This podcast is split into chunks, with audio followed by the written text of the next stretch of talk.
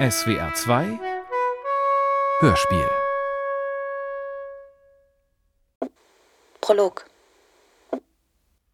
Ich möchte Ihnen von einem Verlust berichten. Es geht um meine Bibliothek. Es gibt diese Bibliothek nicht mehr. Ich habe sie verloren. Das Thema kam bei einem Essen zur Sprache, das zu meinen Ehren ausgerichtet wurde denn ich hatte einen kleinen Erfolg zu verzeichnen. Neben mir saß Henry, die in Wirklichkeit einen viel schöneren Namen hat. Seit längerem hatte ich eine gewisse Schwäche für sie. Wir redeten, wie wir es schon öfter getan hatten, über Literatur, und anstatt mich von meiner besten und also auch leicht verlogenen Seite zu zeigen, offenbarte ich ihr, dass ich keine Bibliothek mehr besaß. Es war ein Impuls, dem ich einfach folgte. Seit einiger Zeit ging ich mit meinen Verlusten und Mankos offener um als zuvor, obwohl diese Bekenntnisse immer auch schambesetzt und anstrengend waren. Also sagte ich ihr wie beiläufig und leise, so leise, wie ich sonst selten sprach, dass ich bipolar sei. Ich schätze, sie wusste das eh. Oder sie wusste irgendwas. Jede wusste irgendwas. Die Welt im Rücken, Hörspiel in zwei Teilen nach dem gleichnamigen Buch von Thomas Melle. Erster Teil. Im Englischen gibt es die bekannte Wendung The Elephant in the Room. Meine Krankheit ist ein solcher Elefant. Das Porzellan, das er zertreten hat, knirscht noch unter den Sohlen. Was rede ich von Porzellan? Ich selbst liege drunter. Ach so, und bitte setzen Sie Ihre Kopfhörer auf. Früher bin ich ein Sammler gewesen. Süchtig nach Kultur hatte ich mir über die Jahrzehnte eine imposante Bibliothek aufgebaut, die ich mit großer Liebe zum Detail ständig ergänzte und erweiterte. Mein Herz hing an diesen Büchern und ich liebte es im Rücken, all die Schriftsteller zu wissen, die mich früher geprägt und begeistert hatten. Dazu die Kollegen, deren Neuerscheinungen mir immer wieder vor Augen führten, dass die Zeit voranschritt und die Dinge sich änderten. Meine Musiksammlung war ebenfalls beachtlich gewesen. Indie, Elektro, Klassik. Seltsam, sein Ich in die Dinge um einen herum zu projizieren. Seltsamer allerdings, diese Dinge zu verschleudern, ohne es eigentlich zu wollen. 2006 hatte ich den größten Teil meiner Bibliothek verkauft, vor allem die Klassiker. Plötzlich waren mir, dem Maniker, die vorher geliebten Bücher ein Ballast, den ich so schnell wie möglich loswerden wollte. 2007, in der Depression, betrauerte ich diesen Verlust dann sehr. Dann wurde ich wieder manisch und verkaufte 2010 den größten Teil der übrig gebliebenen Rumpfbibliothek, dazu alle CDs und Platten, die die Händlerin noch annahm. Den Rest warf ich weg, genauso wie einen betrachtlichen Teil meiner Kleider. 2011 erwachte ich wieder aus dem irren Rausch und war bestürzt, alles verloren und verscheuert zu haben, was mir vorher lieb gewesen war. Ich vermisse diese Bücher noch heute. Meist rede ich mir ein, dass auch bei normaler psychischer Konstitution eine Verschlankung der Bibliothek nicht die schlechteste Idee gewesen wäre. Aber eine Verschlankung bloß. Um einem neuen, befreienden Minimalismus zu frönen. Weiße Wände, ein Sofa, ein Tisch mit Gerd Richter Kerze drauf, mehr nicht. Doch die Entscheidungen sind krankheitsbedingt gewesen. Kein freier Wille stand dahinter. Und die leeren Wände, der Hall in der Wohnung, verhöhnen mich noch heute und illustrieren, radikal gesprochen, das Scheitern eines Lebensversuchs. Henry wusste nicht recht, was sie sagen sollte. Die Erkrankung stand, jetzt ausgesprochen, noch manifester zwischen uns. Und dennoch bereute ich nicht, es ihr gesagt zu haben. Drei, vier Wochen später verliebten wir uns ineinander. Zusammen kamen wir jedoch nicht. Meine Krankheit machte ihr Angst, mir ihre altadelige, in aller Weltläufigkeit fast engstirnige Familie. Und nach einer Woche, die wir wie im Traum verlebten, wussten wir, dass es keinen Platz für uns in der Wirklichkeit gab. Auch wenn wir es gegen alle fremden und eigenen Einwände noch einige Monate lang störrisch versuchten. Ich habe ihr seitdem nur wenige Details meiner Geschichte erzählt, wiewohl sie eine der Personen wäre, denen ich alles erzählen könnte – und müsste. Dieses Buch ist solchen Dieses Unmöglichkeiten ist solchen Unmöglichkeiten, Unmöglichkeiten gewidmet. Einer Liebe und einer Liebe, die, sich, sofort die sich sofort, die sich sofort zurücknahm. zurücknahm.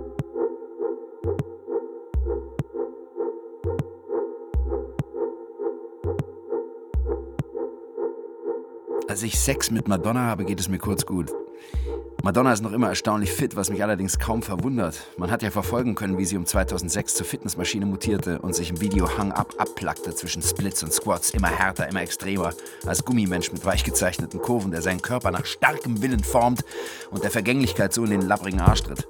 Und jetzt bin ich Nutznießer dieser Bemühungen. Jetzt werde ich endlich mit den Früchten ihrer schweißtreibenden Körperarbeit belohnt. Ich, der ich ebenfalls in den letzten Monaten beachtlich abgemagert bin und diesen Prozess auch mehr oder weniger lückenlos dokumentiert habe auf meinem Blog, den ich täglich zerstöre und erneuere.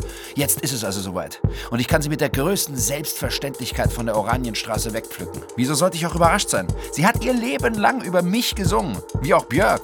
Die allerdings geht mir inzwischen gehörig auf die Nerven. Verloren wuselt sie in Cafés und Bars um mich herum und versucht, mein Herz mit ihrem brüchigen Elfengesang zu Raison zu bringen. Bin nicht ich immer deine wahre Popliebe gewesen? Wieso denn jetzt plötzlich Madonna?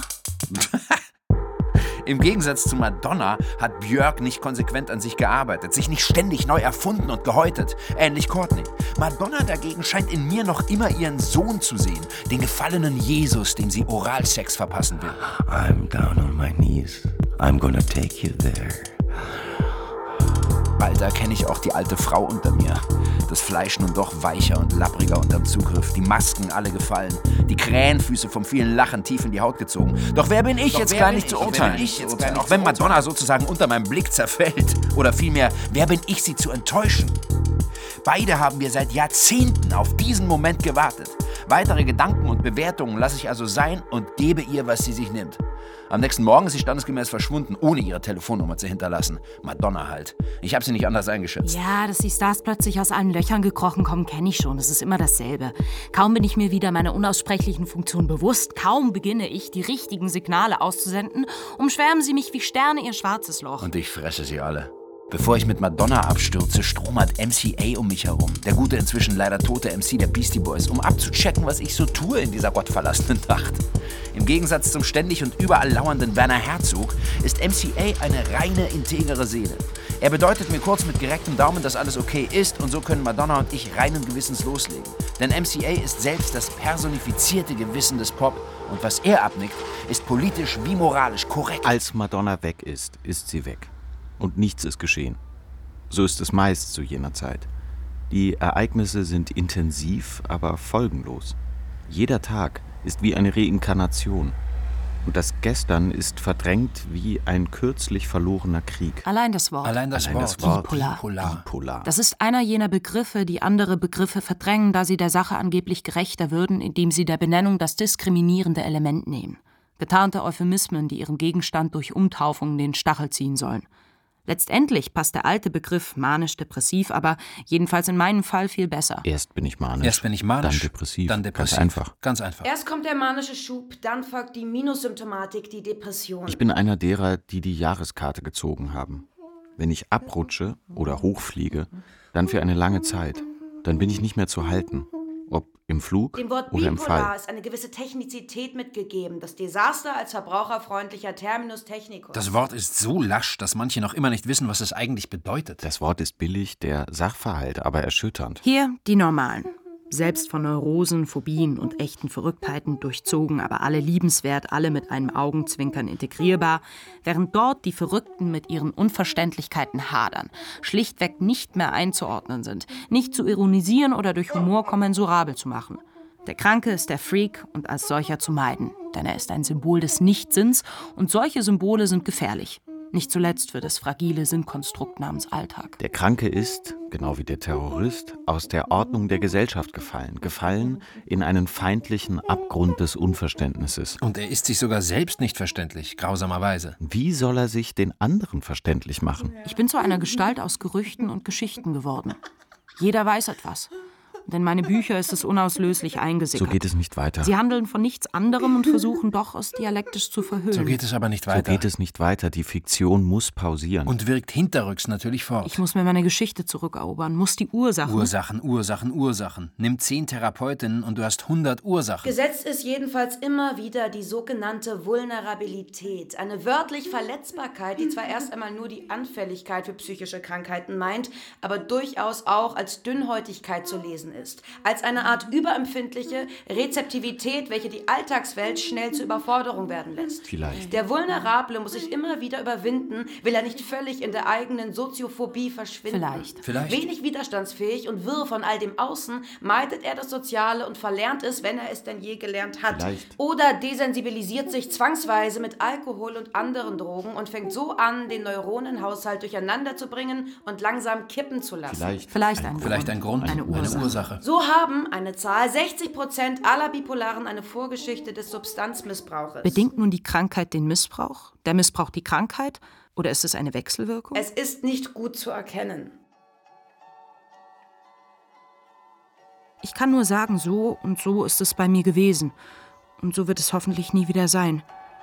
Was davon Ursache ist, was Folge und was von der Krankheit nicht betroffener Umstand, ist letztgültig nicht festzustellen. Also muss ich erzählen, um es begreifbarer zu machen. 1999. Etwas stimmt nicht. Darauf können wir uns einigen. Etwas stimmt also nicht. Ich meine mit der Welt. Er meint natürlich mit mir. Ein Hahn kräht. Andreas hält das Plastiktier in der Hand und lässt es wiederholt aufkrächzen. Wahrscheinlich ist das eine Art ratloser Scherz. Eine Persiflage auf die Trigger meiner Paranoia. Da ist ein Signal, ein Zeichen, ein Krähen. Ja, es ist für dich. Und es ist nichts.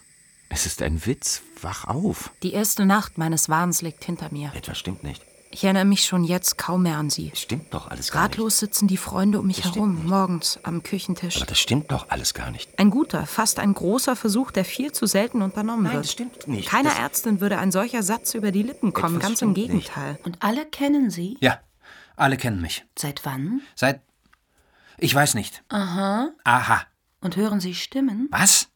Stimmen. Hören Sie, hm? Ja, ihre. Ganz deutlich. Das meine ich nicht. Andere Stimmen. Ein Ja heißt dann automatisch schizophren. Ein Nein noch nichts. Es lässt alle Optionen offen in diesem Multiple-Choice-Verfahren, das die Antworten des Erkrankten nie in Frage stellt, alles abnickt. Aber das stimmt doch alles gar nicht. Ich weiß noch, wie ich ihn anstarre. Wie sich ein Hiatus öffnet, in dem die Wirklichkeit aufscheint. Die normale Welt von vorgestern. Die einigermaßen gefestigte Ordnung, die ich kenne. Vielleicht sind meine Gedanken, die ja vor allem aus Empfindung bestehen, einfach nicht wahr. Vielleicht stimmen sie tatsächlich nicht. Sie verwandeln sich ja eh minütlich, haben keinen neuralgischen Punkt, keinen Anker irgendwo, keine Form. Doch was stimmt dann? Und was meint er genau mit alles? Irgendwas hat sich doch ereignet, sonst säßen wir nicht hier. Und schon ist der Augenblick möglicher Klarheit dahin. Es sind doch dieselben Freunde von früher.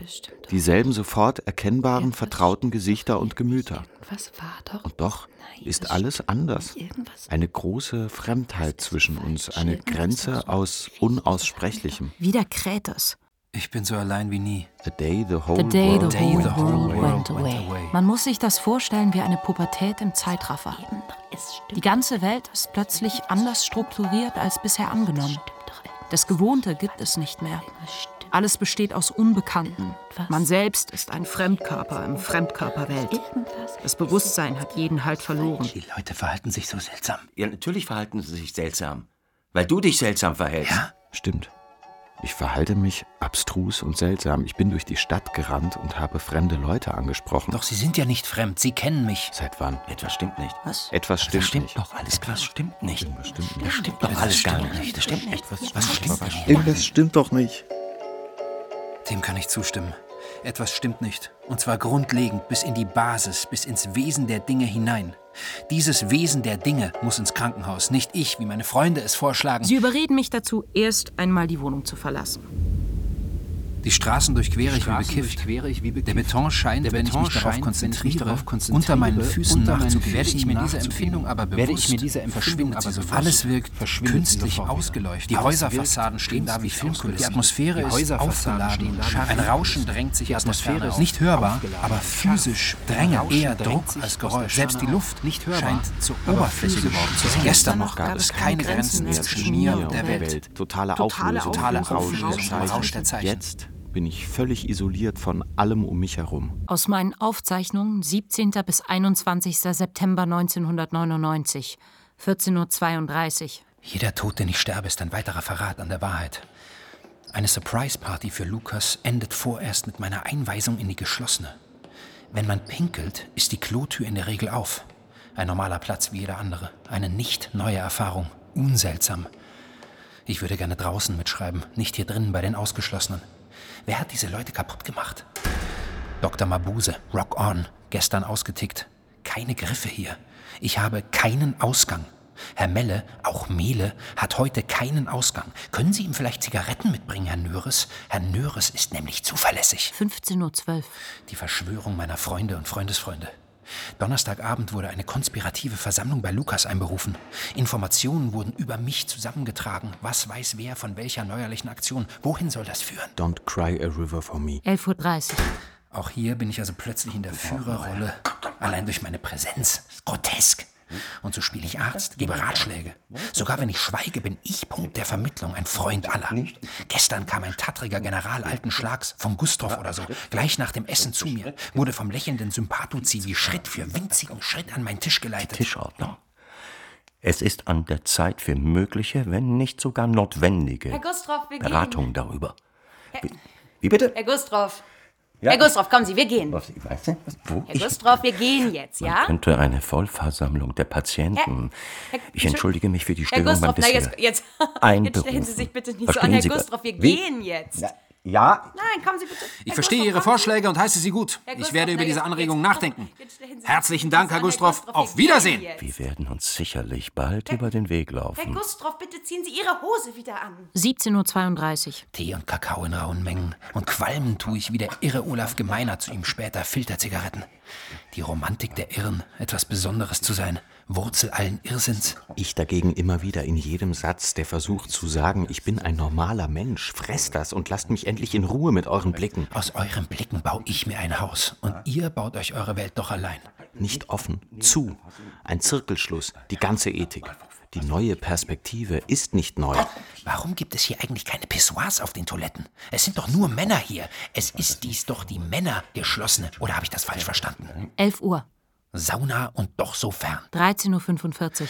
Wie soll man da eigentlich noch Vertrauen haben in die engsten Freunde, wenn noch die kleinsten, vielleicht schrägere als sonst Aktionen sofort konspirativ kolportiert und letztendlich wirklich gegen einen verwandt werden? Was sagt die Sprache denn da? Verwandt? Was? Bitte, wer und womit? 22.34 Uhr. Abends Unruhe. Alle sind wieder bekloppt. Alle sind wieder bekloppt. 17.47 Uhr. Rauchen und schauen, warten auf Endlösung. Mit Tee. Entschuldigung, ich wollte nichts Böses. Ich gut, gut und krank in Heilanstalt. Wo ist der Wo Grund? ist der Grund? Wo ist der Grund? Wo ist der Grund? 4.03 Uhr. Schlaflos. Ausflug ins Jahr 2008. Leider sehe ich dich nicht, wie du mich nicht siehst. Der erste Aufenthalt in einer psychiatrischen Klinik ist meist traumatisch. Die Grenze ist überschritten, die Türen schließen sich.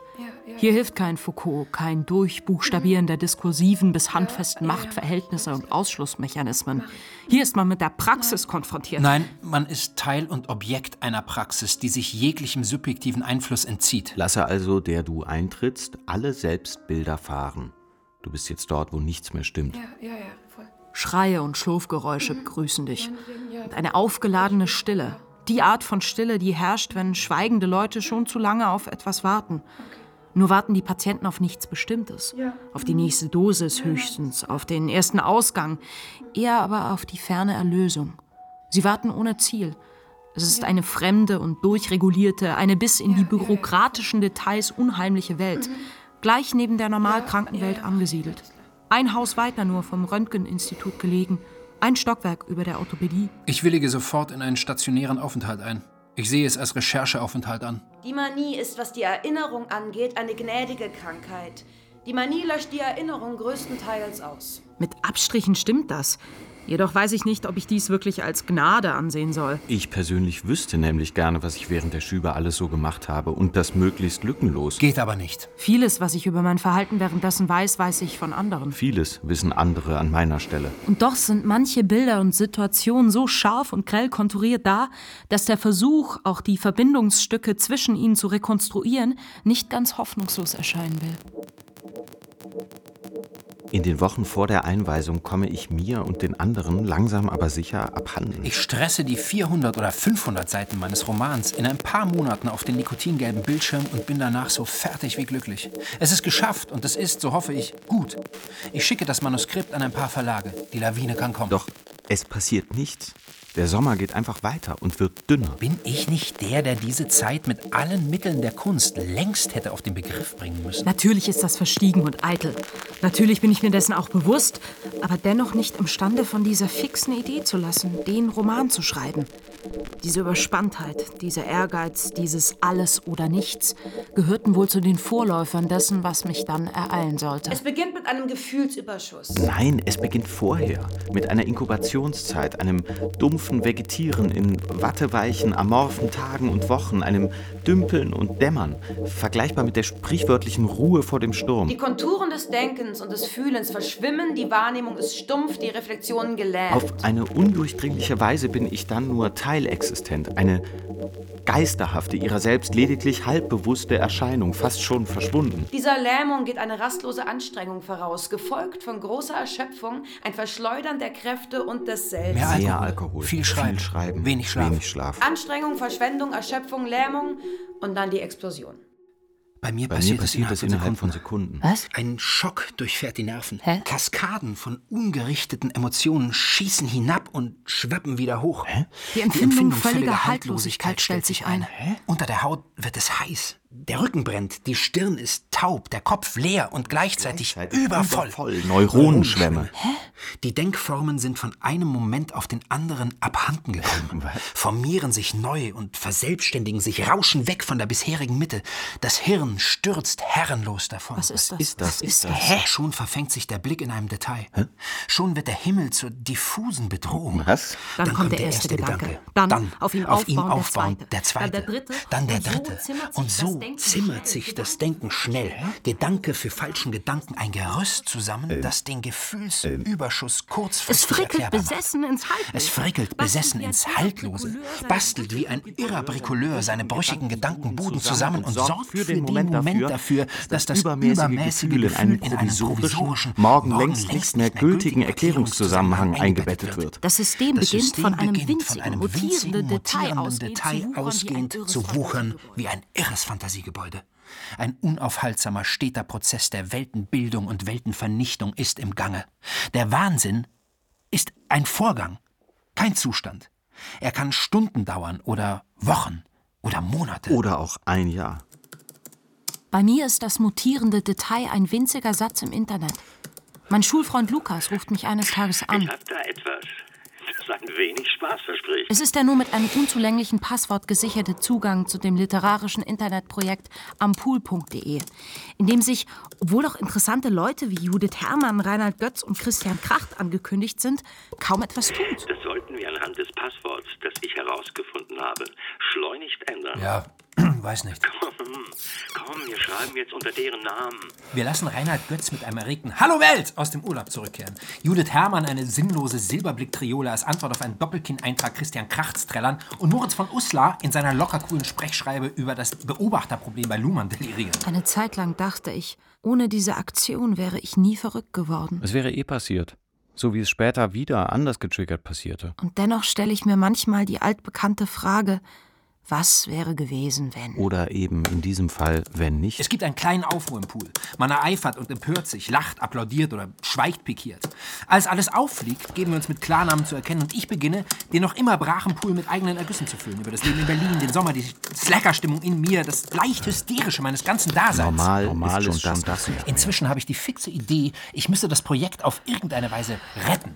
Bier und Schlaflosigkeit tun ihr Übriges. Ich texte weiter, viel zu viel, zetere, murre, jubiliere und langsam trauen sich andere, unbekannte Leute aus ihren Löchern heraus und sprechen. Zaghaft bis aufdrückend. Ebenfalls über ihr Leben. Eine bisher stumme Generation scheint sich zu Wort zu melden, wodurch ich weiter befeuert werde, mein Letztes zu geben. Du, ich glaube, man kann das auch sympathischer machen. Mit einem Abschlusschat bringt Lukas die Aktion zu einem Ende.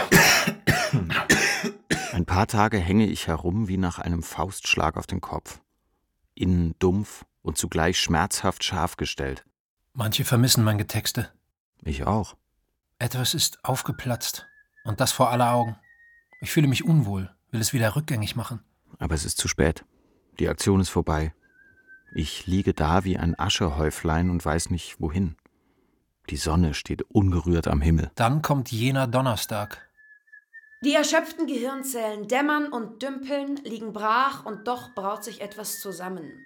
Ein Ungleichgewicht hat sich eingeschlichen. Nein, es war schon immer da, als genetische Mitgift wohl. Durch alle Überspanntheiten und Anstrengungen herausgefordert, durch Alkohol und Arbeit verstärkt.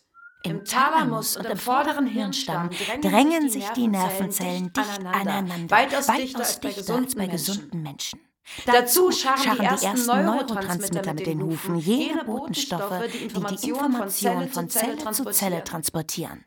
Ihrer Kellnerrolle sind sie aber längst überdrüssig. Sie vermehren sich und planen den hysterischen Aufstand. Bald überschwemmen sie das Terrain und werfen das Bestellte quer durch den Raum, an die Wände und in die Gesichter, ziehen das ganze Etablissement auf links. Dann kocht der Gehirnstoffwechsel über und der Mensch rastet aus.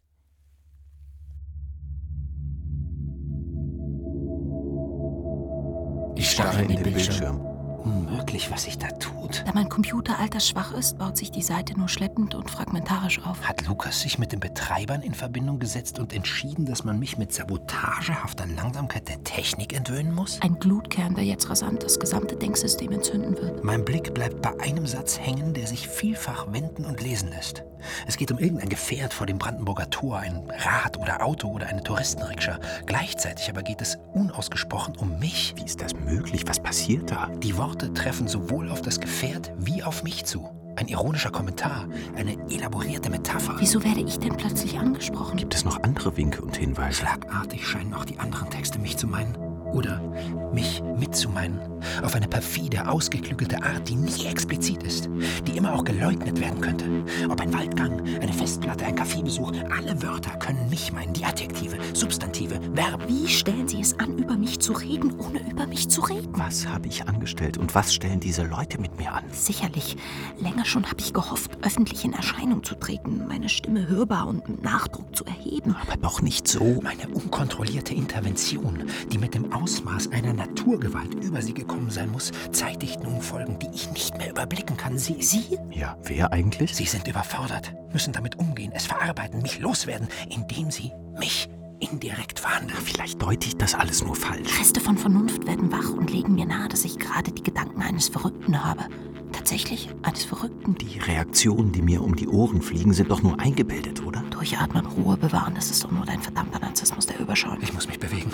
Springe auf, betrachte die Wand, in der winzige Farbbläschen zu sehen sind.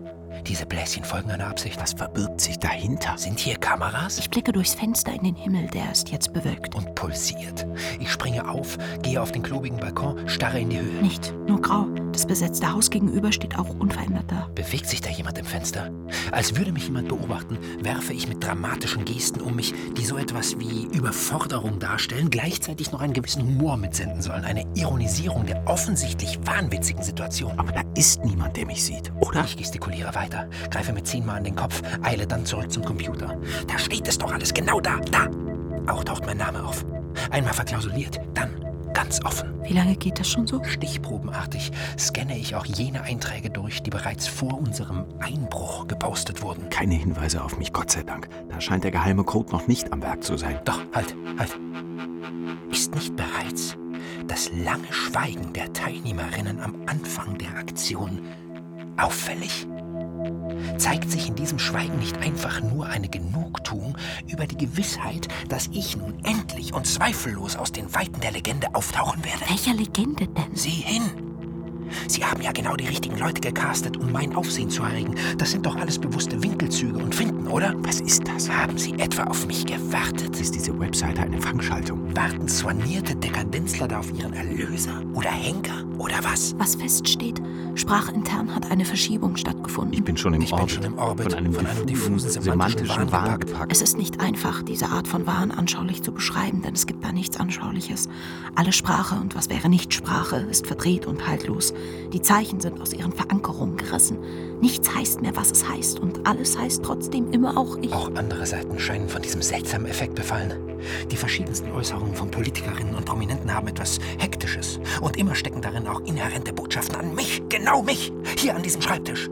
Schröder redet über meine Kohlenkellerkindheit. Fischer mahnt mich zur Mäßigung. Das ist ja nicht auszuhalten. Eine weltweite Absprache? Und wenn schon das Internet so redet, wie wird es erst auf den Straßen draußen zugehen? Eine große Angst lähmt mich plötzlich. Aber ich muss mich all dem stellen. Irgendwoher müssen diese Gefühle ja kommen. Es kann nicht sein, dass sie mich aus dem Nichts übermannen. Sie sind da und haben also ihre Gründe. Und diesen Gründen bin ich auf der Spur. Ich muss hier kurz einhalten, bevor ich weitererzähle. Denn eigentlich habe ich diesen ruinösen Schicksalstag schon oft erzählt. Ob nun in Raumforderung oder in Sixter. Wenn auch verklausuliert, literarisiert, abstrahiert. Wieso also diesen Donnerstag, diesen Tag der Wirrnis und des ersten Schubs nochmals beschreiben? Weil es hier nicht um Abstraktion und Literatur, um Effekt und Drastik geht. Hier geht es um eine Form von Wahrhaftigkeit, von Konkretion, jedenfalls um den Versuch einer solchen. Es geht um mein Leben, um meine Krankheit in Reinform. Eine Party. Eine Party. Eine Party. Eine Party. Natürlich. Eine Party soll gegeben werden. Für mich wohl oder für uns, für alle. Für Lukas. Für Lukas. Für die, die sich anonym verbunden, die so lange geschwiegen und nun zur Sprache zurückgefunden haben. Wir werden einander in die Arme sinken, reden, trinken, tanzen. Irgendwo in Berlin wird gerade eine Party vorbereitet. Vielleicht ist sie sogar schon im Gang. Die Kulissen gebaut, Musikanlage durchgecheckt, Bierkästen aufgereiht. Nur ich fehle noch und werde freudig erwartet. Eine Schnitzeljagd steht an. Ich darf die große Auflösung nicht verpassen.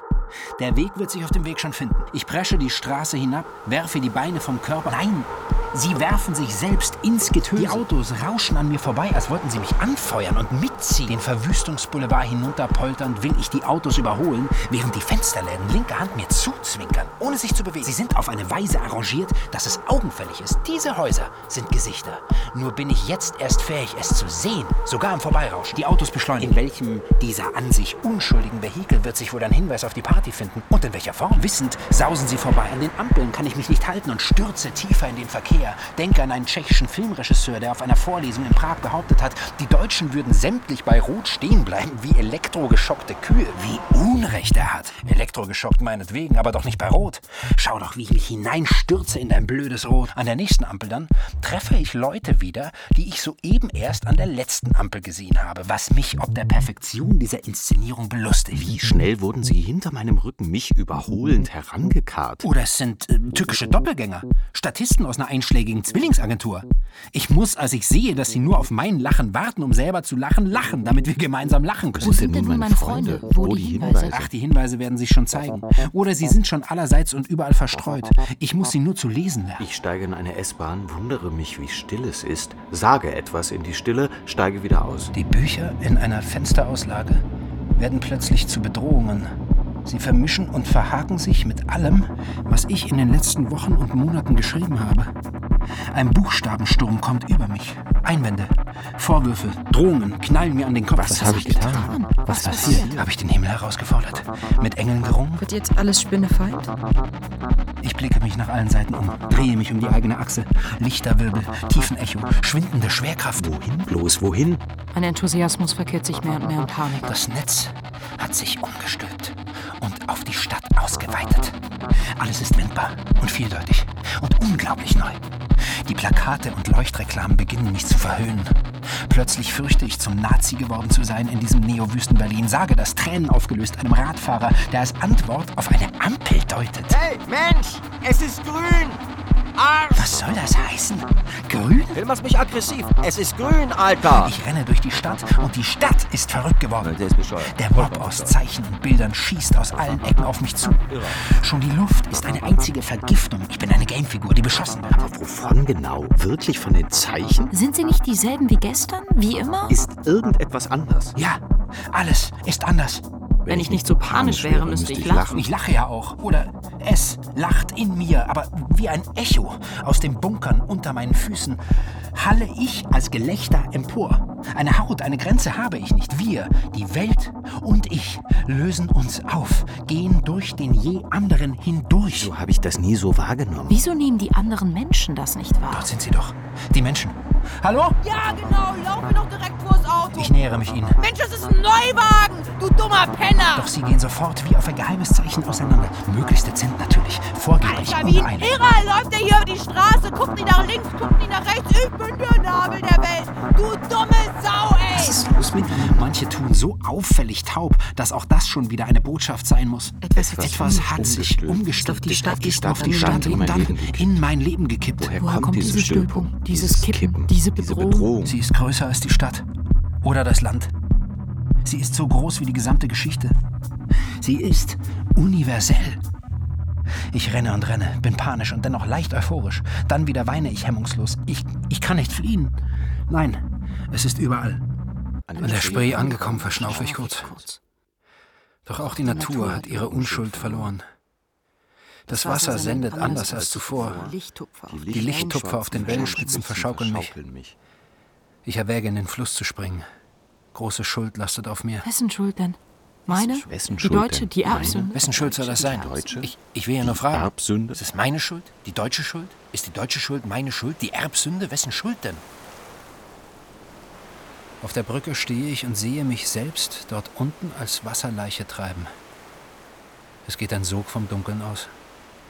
Ich kralle mich am Geländer fest wie an einer Reling bei brüllendem Seegang und zähle die Dinge. Eins, zwei, drei, hundert. Ich weiß nicht mehr weiter. Da ist ein Wind, der weht ganz sanft. Wahrscheinlich von der Hölle her. Dann renne ich wieder los. Die Beine zwei gerissene Filme, die im Leeren flattern und rotieren. Die Stunden rauschen durch mich hindurch. Ausgelaugt und doch unter Strom eile ich nach Hause zurück. Hi, Thomas. Wir haben uns ja vor ein paar Wochen verabredet, über Paul Virilio und die Beschleunigung der Aufrüstung zu reden. Und, äh. Wie bitte? Ich dachte, vielleicht hast du heute. Ich studiere liegen gebliebene Briefe und verstehe nichts. Die einfachsten Sätze lügen. Zahlen sind Codes. Sätze Chiffren. Selbst die Rechnungen denken und sprechen um die Ecke. Ich lege mich flach auf den Boden. Als die Freundin meines Mitbewohners zurückkehrt, versuche ich unter Tränen etwas aus ihr herauszukriegen. Du weißt es doch, Antonia, du weißt es. Was weiß ich? Ihr wisst es doch alle. Was? Wa- Was wissen wir alle? Ja, was? Das ist es ja. Wenn ich es wüsste, würde ich es ihr sagen. Aber ich weiß es nicht. Ich weiß nichts. Ich bin der Nichtwissende, der Neue. Sie weiß es doch, muss es doch wissen. Antonia, du weißt es doch. Ich rufe Lars an, okay? Okay. Okay. Ich fliehe in mein Zimmer, wo ich die seit Wochen liegen gebliebenen Zeitungen nach Hinweisen durchkämme. Wie lange hat die Internetaktion gedauert? Vier Tage? Zwei Wochen? Ist es denn wahr, dass die Presse über mich berichtet hat? Ebenfalls in diesem gehässigen Modus des Mitmeinens? Alle ziehen sie an einem Strang. Und ich habe es als einziger nicht mitbekommen. Seit wann? Ein Verdacht beschleicht mich. Ich blicke hinüber auf mein Bücherregal. Sollten Sie etwa. Ich springe zum Regal und schlage ein Buch auf. Dann noch eins, dann weitere. Auch die Bücher also, bis in tiefste Vergangenheiten? Ich will nicht mehr weiterdenken und schließe die Augen.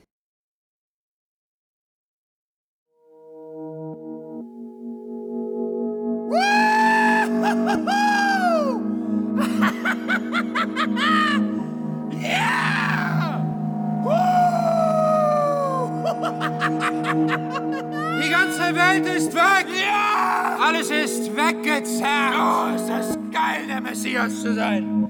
Oh! Aber obwohl ich nackt und exponiert im kalten Hauch des Universums stehe, ändert sich nichts. Und ich, die auserwählte, geschundene Kreatur, weiß einfach nicht, was zu tun ist! Es ist angezeigt, sich radikal anders als bisher zu verhalten. Mit diesem neuen Bewusstsein meiner Fähigkeiten. Mit der Verantwortung, die nun auf mir lastet. Gleichzeitig will ich diese Verantwortung abschütteln und feiere immer wieder spontan meinen eigenen privaten Karneval um mich zu befreien. Die Zeit ist tatsächlich aus den Fugen und ich bin auch noch aus ihr rausgefallen, aus der Zeit zwischen die Fugen. Kafka spricht mich direkt an, auf seine gottesfürchtige und zugleich bürokratische Art wirklich mich. Ich bin der Steppenwolf. Ich bin V und Oskar Mazerat und Godot. Und schon beginnen auch die toten Diktatoren der Geschichte in meiner Richtung zu keifern! Eigentlich will ich aber nur mein altes Leben zurück. Nein! Etwas stimmt nicht. Nachdem ich mich drei oder vier Wochen lang konsequent dagegen gesträubt habe, schaffen meine Freunde es endlich, mich zu Fahrt in die Charité zu überreden. Charité. Charite. Das hat immerhin Geschichte und klingt standesgemäß. Wie gesagt, ich sehe es als Recherche an. Die Psychiatrie ist ein Sammelsurium von Fehlexemplaren, die grob durcheinander gemischt entsprechend wild miteinander reagieren. Und natürlich knallt es immer wieder. Man ist eng zusammengepfercht in der Station eines Krankenhauses, obwohl man vielleicht eigentlich ein König von Deutschland ist oder gar der Engel der Verdammten. Der Charité. Ich bleibe für vier, fünf Tage in der geschlossenen Abteilung. Ein Vergnügen, da ich mich kaum als echten Patienten sehe. Ist ein Besuch auf Abruf. Freundinnen und Freunde besuchen mich täglich. Teilweise sitzen acht Leute um mich herum im Raucherzimmer. Aus einem bestimmten Mitpatienten, ich nenne ihn Olaf Gemeiner, besonders aufregt. Wie heißt Wie du heißt eigentlich? du eigentlich? Wie ich heiße? Thomas. Aber das kann, Ich heiße kann doch Thomas. nicht wahr sein. Das darf doch nicht wahr sein. Das gibt's doch nicht. Warum passiert mir das immer? Das gibt's doch nicht. Ein Mann deines Vornamens ist für meinen Aufenthalt hier in dieser geschlossenen verantwortlich. Und dieser andere Thomas, Thomas Anal beim Namen, Therapeut von Beruf, ist, wie der Name schon sagt, ein Arschloch. Ich bin doch hier fehl am Platz. Ich bin doch hier fehl am Platz. Winkeltherapeut auch dauernd neue, niederträchtige Botschaften. Und zwar durch den Analkanal. Aber nein, nichts gegen dich, nichts gegen dich persönlich. Nein, nein, es ist ja nur dein Name. Es ist ja, Das- es ist ja nur dein Name. dass dein Name, ich in Thomas. späteren Phasen wahrscheinlich einen ganz ähnlichen Eindruck auf meine Mitmenschen gemacht haben muss. Nimmt mir rückblickend manchmal alle Kraft. Ich bin doch hier zwischen den Verrückten und Geschädigten fehl am Platz. Das Krankenhaus hindert mich an der Erfüllung meiner mir von ferne auferlegten Pflicht. Weil ich freiwillig dort bin, kann ich mich gegen ärztlichen Rat entlassen. Erfüllung meiner Kehre zurück in die Wohnung, die mein Mitbewohner inzwischen tatsächlich verlassen hat. Die Stille summt. Oh ja. Mhm. Mhm. Mhm. Sie sind an einer Form von Bipolar 1 erkrankt. Also der klassischen und schweren Variante. Sowohl Manie als auch Depression sind hier vollständig ausgeprägt. Innerhalb dieser Variante nimmt sich Ihr individuelles Krankheitsbild noch einmal besonders drastisch und wie manche es nennen, nuklear aus. Ihre Manien dauern außergewöhnlich lange. 1999 waren es drei Monate, 2006 ein Jahr, 2010 sogar fast anderthalb Jahre und sind darüber hinaus von paranoiden Psychosen begleitet. Die Depressionen danach fielen ebenfalls entsprechend lang und qualvoll aus. Diese enden nicht selten, nämlich in ja, mindestens 15 Prozent der Krankheitsfälle, mit dem äh, Selbstmord, den mindestens jeder Vierte unter den erfassten und behandelten Erkrankten sowieso versucht. Äh, noch weitaus höher ist die Sterblichkeitsrate, wenn die Störung unbehandelt bleibt. Dann übertrifft sie die aller Herzkrankheiten und vieler Krebsarten. Aber ähm, Kopf hoch, Herr Melle. Das wird schon wieder. Hin und wieder gehe ich noch mit den Freunden aus, betrinke mich. Ich spreche fremde Mädchen mit dem Namen meiner Internetliebe an. Verwechsle alles und jeden. Magda mag ich sehr, vergesse das aber schnell wieder. Belabere Tage später ein anderes Mädchen auf einer Privatparty. Sie stattet mir einen Besuch ab, kommt aber mit meinen Monologen nicht so gut zurecht wie Magda. Sie will schnell wieder weg, drängt darauf, jetzt unbedingt zu dem Schlingensiefabend an der Volksbühne zu gehen, den wir locker ins Auge gefasst hatten. In der Volksbühne verharren wir an den offenstehenden Seiteneingängen zum Zuschauerraum und ich behaupte Schlingensief zu kennen, wie ich auch Foucault kennen würde, der, so denke ich, noch lebt. Ich stehe mit beiden in ständigem Austausch. Die Show läuft schon. Ich forme bereits Worte, rucke vor und zurück. Die Impulse durchfahren mich wie kleine Elektroschocks. Wir gehen besser. Komm, wir gehen besser.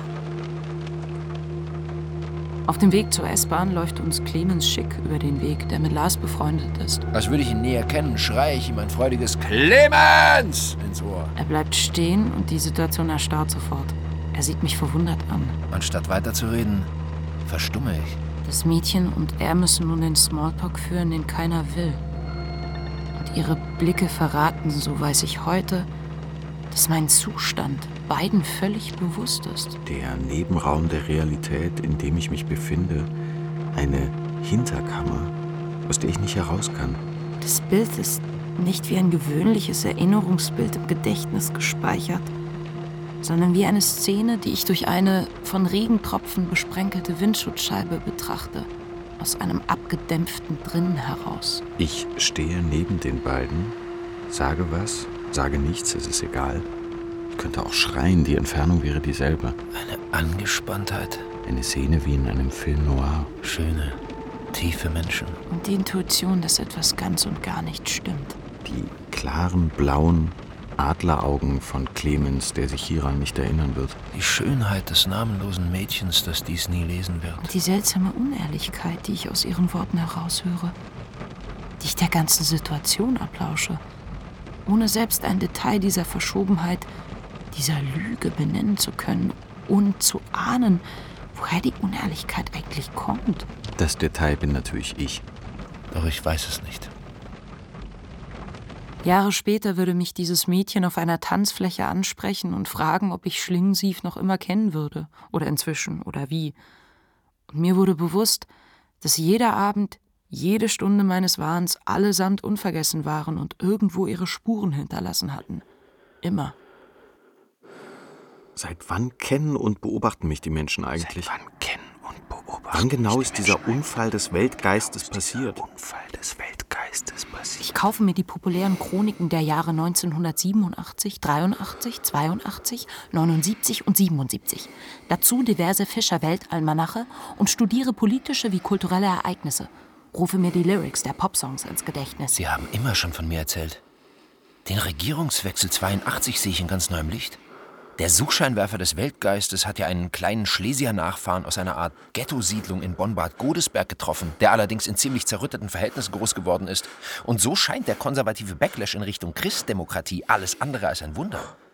Die Auguren und Chefkommentatoren haben offenbar Angst. Dieser Junge, dieser mit Star Wars metaphorischer und eben auch tatsächlicher Macht geschlagene Bastard, könnte das sich gerade erst mit der eigenen Schuld auseinandersetzende Deutschland einer neuen, noch unsäglicheren Schuld zuführen. Zudem hat mein zu Alkoholismus und Gewaltausbrüchen neigender Stiefvater Helmut geheißen. Und die Helmut-Helmut-Rufe bei den Auftritten Kohls wie Schmidts scheinen mir nun nicht mehr bloßes Politgeole, sondern verwinkelte Anfeuerungen in Richtung seiner ledierten Psyche. Wann genau wurde meine Mutter in die psychosomatische Klinik eingeliefert? Wann fand meine Ersatzeinschulung in Godesberg noch genau statt? Wann war die Flucht aus Aachen? Wann war die Polizei gekommen? Wann war der Tag des blutigen Tennisschlägers? Ich beginne die eigenen Lebensdaten aus den historischen Ereignissen abzulesen, statt umgekehrt. Und es stimmt alles. Stimmt immer wieder. Lara. Brannte bei uns die Hütte, stand die ganze Welt in Flammen. Stand die ganze Welt in Flammen, flog unsere kleine Hütte in die Luft. Oh Gott, Lara, Lara, Lara, Lara. Das ist der komische Vogel, von dem ich dir erzählt habe. Andreas, du musst unbedingt diesen tollen Menschen kennenlernen, der mich hier gerade als komischen Vogel bezeichnet. Warum? Warum? Er hat recht. Ich weiß nicht warum. So eine nebensächliche Frage nach dem Grund kann einen kurz auf den Teppich holen. Ständig dabei. Immer wieder im Versuch, mich einzufangen, abzudämpfen, zurückzuholen. Die Freunde. Und tatsächlich bringt es etwas, wenn einer der vertrauten Menschen neben mir steht. Einmal sitze ich mit Lukas auf einem Spielplatz. Im Rücken eine Party, auf der ich gewettert habe. Lukas hat mir ein Bier in die Hand gedrückt und mich aus den Partyräumen weg auf diesen dunklen Spielplatz gelotst, wo wir nun auf zwei Schaukeln sitzen und trinken. Wie soll man leben? Ganz wie in der Truman Show. Wie soll man leben? Wie soll man auch leben, wenn alles von vornherein ein wahnwitziger Betrug ist, wenn man immer nur beschissen und verraten und verkauft wird? Lukas weiß nichts zu sagen. Es ist schon zu spät, der Paranoia zu widersprechen, und als er mir still zum Trost die Hand auf den Rücken legt, füllen sich auch seine Augen mit Tränen, obwohl er zu lächeln versucht. Es gibt ein Weltbild, das in allen drei Großmanien, die mich ereilten, mehr oder weniger identisch wieder auflebte. Wann genau es passiert ist, kann keiner wissen. Wann genau das passiert ist, kann keiner wissen. Jahrhunderte hat Aber sich eine über die Jahrhunderte hat sich eine, eine. Messias-Erwartung, ganz ähnlich der jüdischen aufgebaut. Flüsternd und in Metaphern. Flüsternd wurde und, und, und, in, weitergegeben, in Metaphern wurde weitergegeben, da- dass da einer kommen wird. Und, und, und, zwar Um um, den Jahrtausendwechsel um den Jahrtausendwechsel herum. Diese geheime Diese, diese, diese äh, geheime Eschatologie durchzieht schon seit, seit, Jahr, seit Jahrhunderten alle Texte, Lieder und Bilder. Ein, ein Wettlauf um die Ankunft. Ein Wettlauf. Ein Wettlauf um die Ankunft hat stattgefunden. Und Hitler ist es. Und Hitler war, war natürlich Hitler. Hitler war es natürlich, der, der, der, ganz ähnlich wie Stalin natürlich, Ankunft, diese Ankunft, eine neue Welt errichten, der, der, der diese Ankunft vorwegnehmen wollte. Einfach um, um alle, alle Eventualitäten, alle Eventualitäten im Rahmen des äh, tausendjährigen Reiches auszuschalten. Und, und, und, und äh, gleichzeitig jegliche Messias-Erwartung in sich aufzuheben. Äh, äh, ich meine, also letztlich, letztlich hat Hitler nat natürlich gedacht, er wäre ich. Er hat, er, er, er hat, natürlich gedacht, er, wäre ich. Dass er damit den Fokus und, und dass er damit den, den, den Fokus der Welt auch auf diesen ver, ver, ver, verkopften und, und, schwärmerischen Flecken namens Deutschland richtete. War Sieg, das war natürlich Sieg und, und seine Niederlage zu, zugleich. zugleich. Denn anstatt Denn, anstatt die Messias-Erwartung abzutöten, hat er, sie, hat, er hat sie nur weiter angeheizt, angeheizt, angeheizt, angeheizt. In, in meinem Namen, in meinem Namen. Das größte Menschenverbrechen. Das, das, das größte das größte, monströste, monströseste Menschenverbrechen seit je begangen worden. Und äh, das, das, das, bevor ich überhaupt, bevor ich überhaupt geboren war. Ver, ver, ver, verstehst du, was ich meine? Die, die, ich war noch nicht. Äh, äh, es war nur die, die, die, die, die, die Vorstellung von mein, meiner, der, der an Ankunft, dem, dem äh, äh, von meiner Ankunft in der, in der Welt, die, die, die Vorstellung davon hat die all diese Dinge, die, all diese Dinge aus, ausge, ausgelöst, verursacht und, und ich äh, und ich habe diese, die, die, welche die Schuld ist und ich, ich, ja, verstehst du, verstehst du, was ich meine? Wie man sich ja vorstellen kann, ist die Rolle eines solchen perfiden Messias keine leichte. Um all dem nicht mit dem Messer schnell ein Ende zu setzen und sich zu opfern, was gleichzeitig eine unglaubliche Dunkelheit der Welt nach sich ziehen würde, Endkrieg und Apokalypse, Sodom und Gomorra, geht man im Pop auf. Ich glotze MTV, seziere die Anmoderation der radioaktiv strahlenden Gesichter und nehme noch den seichtesten Song mit großer Anteilnahme auf. Ja, trotzdem ist mein Geschmacksempfinden nicht völlig hinüber. Bestimmte Erzeugnisse gehen mir immer noch wahnsinnig auf die Nerven. Etwa ein Hit namens Blue, in dem von einem Mann die Rede ist, der blau ist, in seinem blauen Zimmer in einer blauen Welt lebt und ein Blue dabedi dabedei singt. Eine Vereinfachung meiner Situation, die sich dummem Hohn und blanker Geldmacherei verdankt. Vor Weihnachten baut Lukas zunächst mein Modem aus dem Computer aus, damit ich keinen Unsinn mehr im Netz verzapfen kann und überzeugt mich darüber hinaus, erneut in die Psychiatrie zu gehen. Wieder reise ich nach kurzer Zeit aus. Ein Muster, das sich über die Jahre wiederholen wird. Ein fast schon tragischer Bonus der Krankheit ist in meinem Fall, dass so vieles plötzlich erklärbar scheint. Meine Beziehungen zu anderen Menschen sind vorher derart verkeilt gewesen, meine Grundkonstitution so einsam, dass mit den neuen kranken Rahmendaten endlich verständlich wird, was schiefläuft. Wer kann Wer kann unter diesen Umständen auch ein normales auch Verhältnis ein zu mir haben? Verhältnis zu mir haben. All die Grausamkeiten der Kindheit, die überstürzten Umzüge, das Verstummen. Jetzt wird klar, wieso sich alles so kompliziert und katastrophal entwickelt hat. Wegen des Unfalls der Welt. Ende Januar folgt der Zusammenbruch. Ich bin inzwischen nach Prenzlauer Berg umgezogen. Wie ich das angestellt habe, wissen vielleicht Robben und Wintjes. Und das gewohnte Denken setzt wieder ein und mit ihm auch die Erkenntnis, dass all meine Annahmen der letzten Monate falsch gewesen sind. N nicht nur falsch, nein, völlig irrsinnig. Es braucht zwei, drei Tage und die Paranoia zerfällt wie kalter, nasser Schaum. Das Hirn fährt herunter, die Seele verfinstert sich und wird plötzlich von einer allumfassenden Trauer zersetzt. Was, was ist bloß passiert? Ist man das erste Mal mit einem solchen Zustand konfrontiert? Aber, aber was heißt konfrontiert? Er steht ja nicht isoliert vor einem sondern bemächtigt sich restlos der ganzen Person. Ist man das erste Mal von einem solchen Zustand befallen, weiß man nicht ein noch aus, kann überhaupt nicht damit umgehen. Was, ist, ist das? das? Ist das eine Depression? Wieso so heftig? Wieso so krass und schmerzhaft? Man kann sich kaum ein schambesetzteres Leben vorstellen als das eines manisch-depressiven Menschen. Das liegt daran, dass ein solcher Mensch drei Leben führt, die einander ausschließen und bekriegen und beschämen. Das Leben des Depressiven, das Leben des Manikers und das Leben des zwischenzeitlich Geheilten. Letzterem ist nicht zugänglich, was seine Vorgänger taten, ließen oder dachten. Der zwischenzeitlich Geheilte wandert zerfetzt durch die Gegend und kann sich nur über das Schlachtfeld wundern, das hinter ihm liegt. Ändern kann er es nicht, obwohl der Maniker, der da gewütet hat, und der Depressive, der da siechte, zwei Versionen seines Ichs sind, die ihm nun völlig fremd werden, die er mit seinem jetzigen Ich. Aber wer ist er überhaupt? Nur qua Erinnerung, aber kaum qua Identität verbinden kann. Und doch, es ist nicht von der Hand zu weisen. Er war es. Er war all die Taten und Katastrophen und Lächerlichkeiten. Er war die Exzesse und Fehleinschätzungen, die Obsessionen und Nullsätze, die Hausverbote und Selbstmordversuche, die Peinlichkeiten, das Wüten, der Kollaps.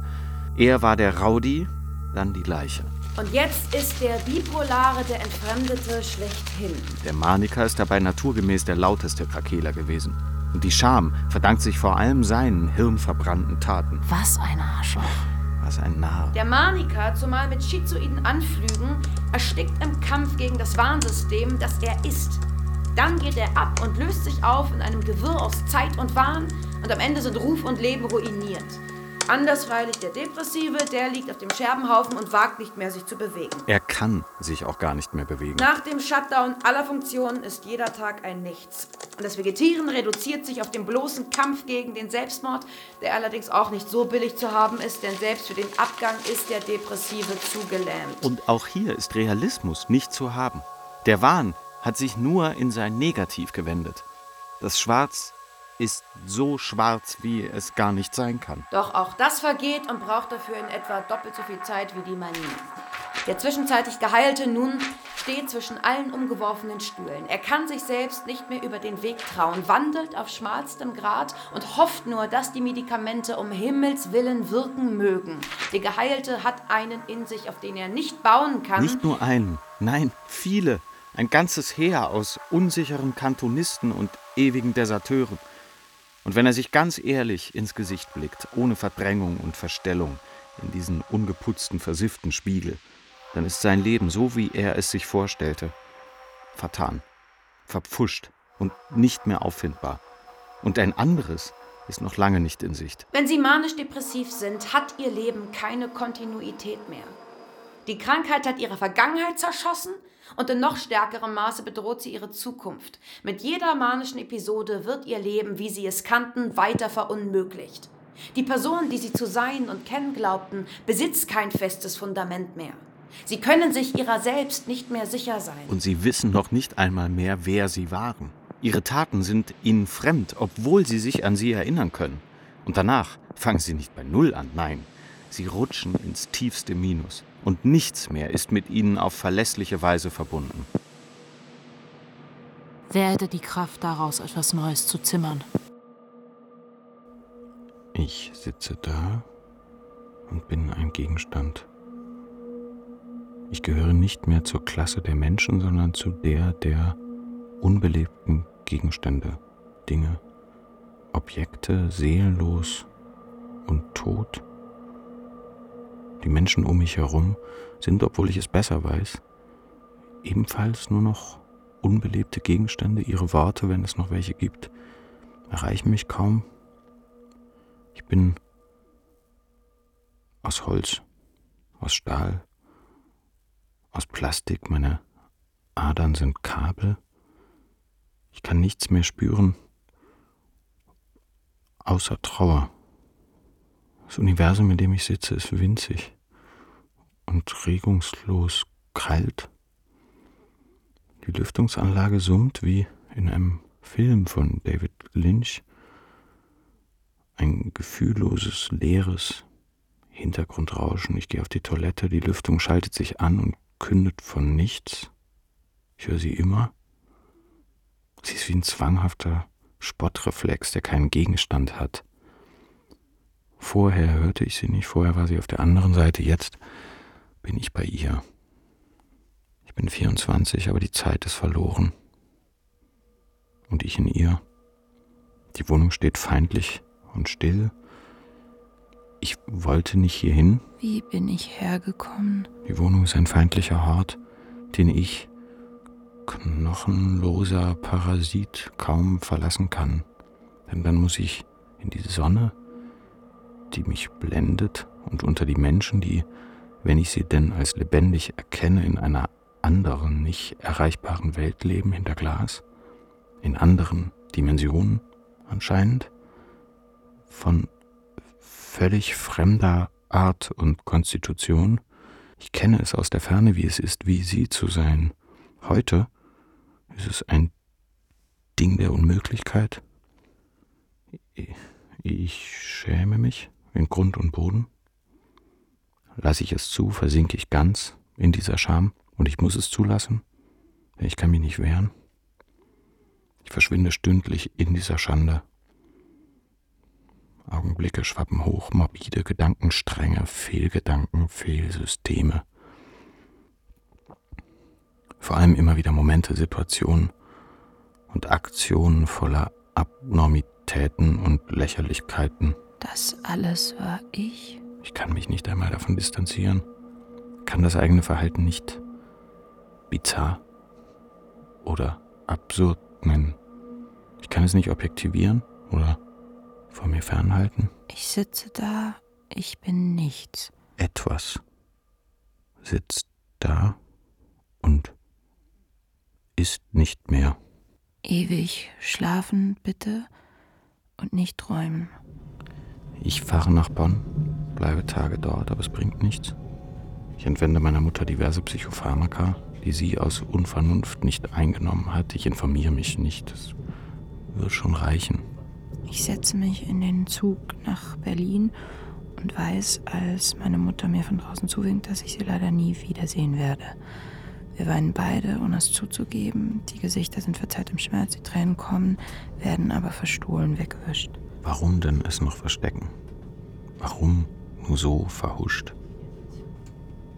Ich kann nicht anders, als mich tot zu denken. Es ist wirklich dieser letzte Abschied. Ich habe es nicht entschieden. Etwas anderes hat für mich entschieden. Dieses Leben ist nicht mehr lebenswert. Zurück in Berlin finde ich die Wohnung wieder still und trocken. Hallo Thomas, ich bin's, Lukas. Du, ich kann dich nicht erreichen. Meld dich doch mal. Und äh, du brauchst dich nicht zu entschuldigen. Wir haben wirklich alle Verständnis. Mach dir keinen Kopf. Wir sind einfach nur froh, dass der Spuk vorbei ist. Für mich hat er erst richtig angefangen. Sie sind an der Sache gewachsen. Ich gehe an ihr ein. Ich schließe die Augen und denke, das darf nicht wahr sein. Ich öffne die Augen und nichts ist anders. Ich schließe die Augen. Ich öffne sie. Dann lege ich mich schlafen. Schlafe aber nicht ein. Dann schlafe ich doch. Und seufze beim Aufwachen.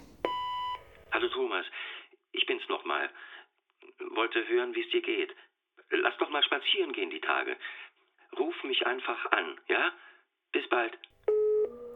Tabletten habe ich neben die Teller gelegt in den Küchenschrank. Der Küchenschrank sieht so geordnet aus. Wer wohnt hier? Eine reinliche Studentin? Da steht der alte Küchentisch. Dort sitze ich nie. Zur Probe setze ich mich dran. Nichts. Ich setze mich an den Computer. Nichts. Ich liege, ich stehe, ich gehe. Die kommentierenden Gedanken dazu beschränken sich auf genau das. Ich liege, stehe, gehe. Selbst die Frage, wo die Gedanken denn eigentlich hin sind, stellt sich nicht mehr. Es ist einfach nichts mehr da. Du, ruf mich doch bitte mal zurück. Nur kurz. Okay?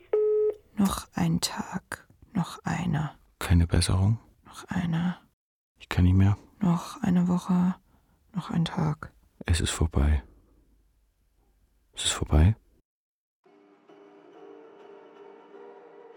Ich erinnere mich an das. Ich erinnere mich an das. Ich erinnere mich an das entsetzte.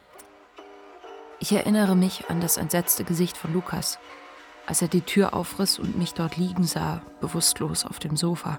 Hatte er mich geweckt? Ich kann mich an die aufgerissenen Augen hinter der Brille erinnern, den Schrecken darin. Ich hatte die Tabletten genommen, große, brotförmige Schiffe und kleine blaue Münzen.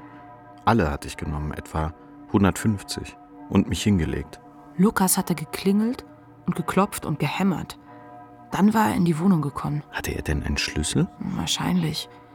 Er war inzwischen für mich verantwortlich, stand wohl für mich ein. Immer stand einer für mich ein und meistens überlebten die Freundschaften diesen Einsatz nicht, wurden durch den Kraftakt verschlissen. Wir fahren los. Ich komme mir klar im Kopf vor auf der Fahrt in die Klinik. Bin bei mir wie selten. Wochen später aber zeigt Lukas auf einen völlig wegsedierten, sabbernden, zitternden Tropf in der geschlossenen. So in etwa sahst du aus, ja. Das haut hin. Das war das Bild. Jetzt bin ich nicht mehr freiwillig in der Klinik. Aber einen Willen gibt's eh nicht mehr. Ich lasse mit mir machen, was zu machen ist, tue, was verlangt wird, fülle etwa die gelben Essenskarten für den übernächsten Tag aus, wundere mich manchmal darüber, dass ich, wie es scheint, in zwei Tagen noch leben werde. Wundere mich auch, dass das angekreuzte zwei Tage später wirklich auf dem Tisch steht. Die Zukunft ist demnach ankreuzbar. Die alten, mir bekannten Patienten sind nicht mehr da. Kein Olaf Gemeiner und kein Gustrov. Alle ausgetauscht durch neue Gesichter. Alkoholiker und Depressive spielen Skat miteinander und ich setze mich dazu, ohne das Spiel zu verstehen. Zum Kaffeespender gehen die Leute morgens wie zu einem Trog. Ich unter ihnen. Ansonsten kommt jetzt die längst versprochene Fühllosigkeit, fast will ich sagen, endlich. Ich lasse alles mit mir machen. Derart willenlos bin ich, dass ich sogar nichts dagegen habe, mich Medizinstudierenden vorführen zu lassen. Vor Monaten habe ich noch mit euch gefeiert und diskutiert und jetzt stehe ich auf der anderen Seite. Wie ist das passiert? Ich bin verdammt nochmal 24. Es ist okay. Es ist furchtbar. Es ist egal. Ab in den Trakt. Zurück zu Konfitüre, Pillen und Kippen. Die Tage aus Milchglas, die Wochen wie Irrgärten. Es ist neu, zu den ganz Elenden zu gehören. Keiner ist oder war je Herr im eigenen Haus. Ich weiß noch nicht, dass die letzte Stufe noch lange nicht erreicht ist. Ahne nicht, wie verheerend die Krankheit in den nächsten zehn Jahren noch wüten und toben und marodieren wird, auch rein materiell. The first cut is the deepest. Die größte Erschütterung dabei, mein Selbst verloren zu haben. Theoretisch ein Konstrukt, praktisch aber eine ganz verlässliche Leitfunktion, ist das Ich weg, zerstört, genullt. Ich sehe, weil ich keine Person mehr bin, auch keine Zeit, keine Zukunft mehr vor mir und keine Möglichkeit, aus diesem Schacht je wieder herauszuklettern. Und doch schlägt irgendwann ein Herz zaghaft wieder los. Erste Ausgänge, fahriges Tapsen, dann nach Wochen eine Nacht zu Hause. Für Stunden atme ich auf. Die feindliche Wohnung ist plötzlich ein Rückzugsort vor dem Terror der Geschlossenen. Es kann einem noch so dreckig gehen. Ist man in der Psychiatrie, arbeitet man irgendwann daran, wieder hinauszukommen. Jeder Tag ist noch immer eine Last. Ich will nur raus hier. Raus, um dann endlich zum richtigen Zeitpunkt abzutreten. So, wie ich es will. Nicht fremdbestimmt, nicht hektisch zwischen zwei Termine gepresst, nicht im Ausgang bei der S-Bahnfahrt, nicht zwischen Tür und Angel und allen Stühlen. S-Bahnfahrt aller Einsamkeiten. Die gehässige Sonne stichelt durch das verschmierte Fenster. Draußen Berliner Legoland. Zu Hause Stille. Die Tage, die vergehen, ohne Spuren zu hinterlassen. Tischtennis in der Tagesklinik. Kein Wille, aber die Pflicht durchzuhalten, aus welchen Gründen auch immer. Die Sonne wieder. Diese hämische Sau. Die Menschen als Insekten auf der Friedrichstraße unterwegs zu ihren Bienenstöcken, Ameisenhaufen, Madennestern, ich selbst unter ihnen als nichts ohne Richtung. Das Gewicht, die Bahnfahrten, die Sinnlosigkeit des Internets. Ich kann mit dem Internet nichts mehr anfangen. Am Computer spiele ich tagelang nur noch solitär. Der Song der Neubauten Alles. Der Song von Coldplay Everything's Not Lost. Die Repeat-Funktion meines CD-Players. Der Herbst der ersten Erleichterung. Das Abschütteln. Das Abschütteln. Die hochdepressive Phase klingt ab. Das Geräusch der Lüftung auf der Toilette drängt sich weniger stark auf. Ich werde aus der Tagesklinik entlassen. Erst weiß ich überhaupt nicht, wohin mit mir. Studieren? Absurd. Wie denn? Das Drehbuch einer Bekannten, das sie mir zusendet, erfreut mich. Man kann also Dinge fertigbringen. Die Freunde stehen bereit, kümmern sich, Nehmen mich, der ich jetzt eine eigenschaftslose Null bin, einfach mit. Ich habe mich wiederhergestellt. Das Echo der Detonation klingt zwar noch nach, aber ich lebe wieder ein Leben. Radle täglich die Prenzlauer Allee rauf und runter, lese, arbeite, jobbe, feiere, liebe, streite. Es ist etwas passiert, aber ich sehe es nicht als Ereignis an, das sich wiederholen könnte.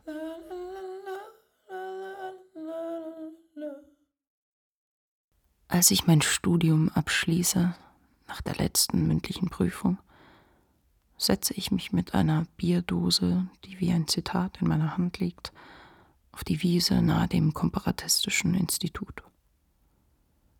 Die Adresse trägt den schönen, bedrohlichen Namen im schwarzen Grund.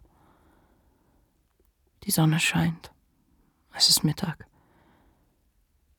Ich meine in mir zu spüren, wie der soeben noch theoretisch abgehandelte Begriff der Versöhnung bei Adorno, möglichst hochtrabend in der Prüfung dargelegt und expliziert, nun seine wirkliche Entsprechung in mir findet.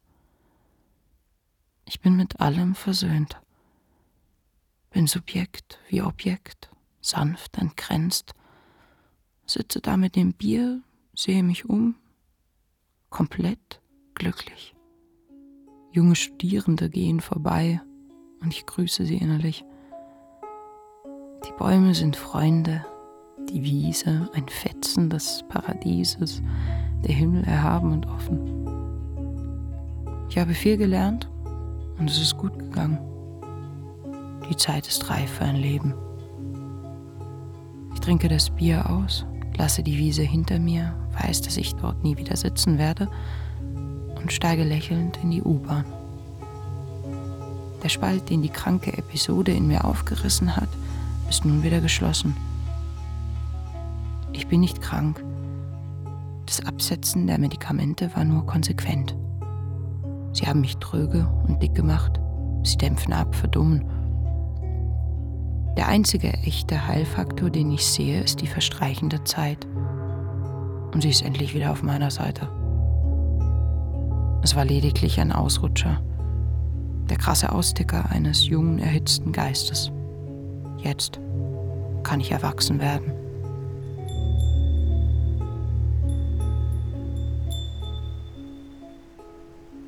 Sie hörten Die Welt im Rücken, Hörspiel in zwei Teilen, nach dem gleichnamigen Buch von Thomas Melle, erster Teil.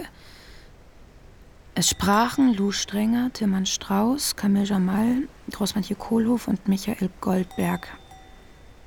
Besetzung Nana Rademacher, Komposition Camille Jamal, Ton und Technik Christian Eickhoff und Tanja Hiesch, Regieassistenz Konstanze Renner. Hörspielbearbeitung und Regie Rebecca David. Produktion Südwestrundfunk 2021. Dramaturgie und Redaktion Andrea Oetzmann.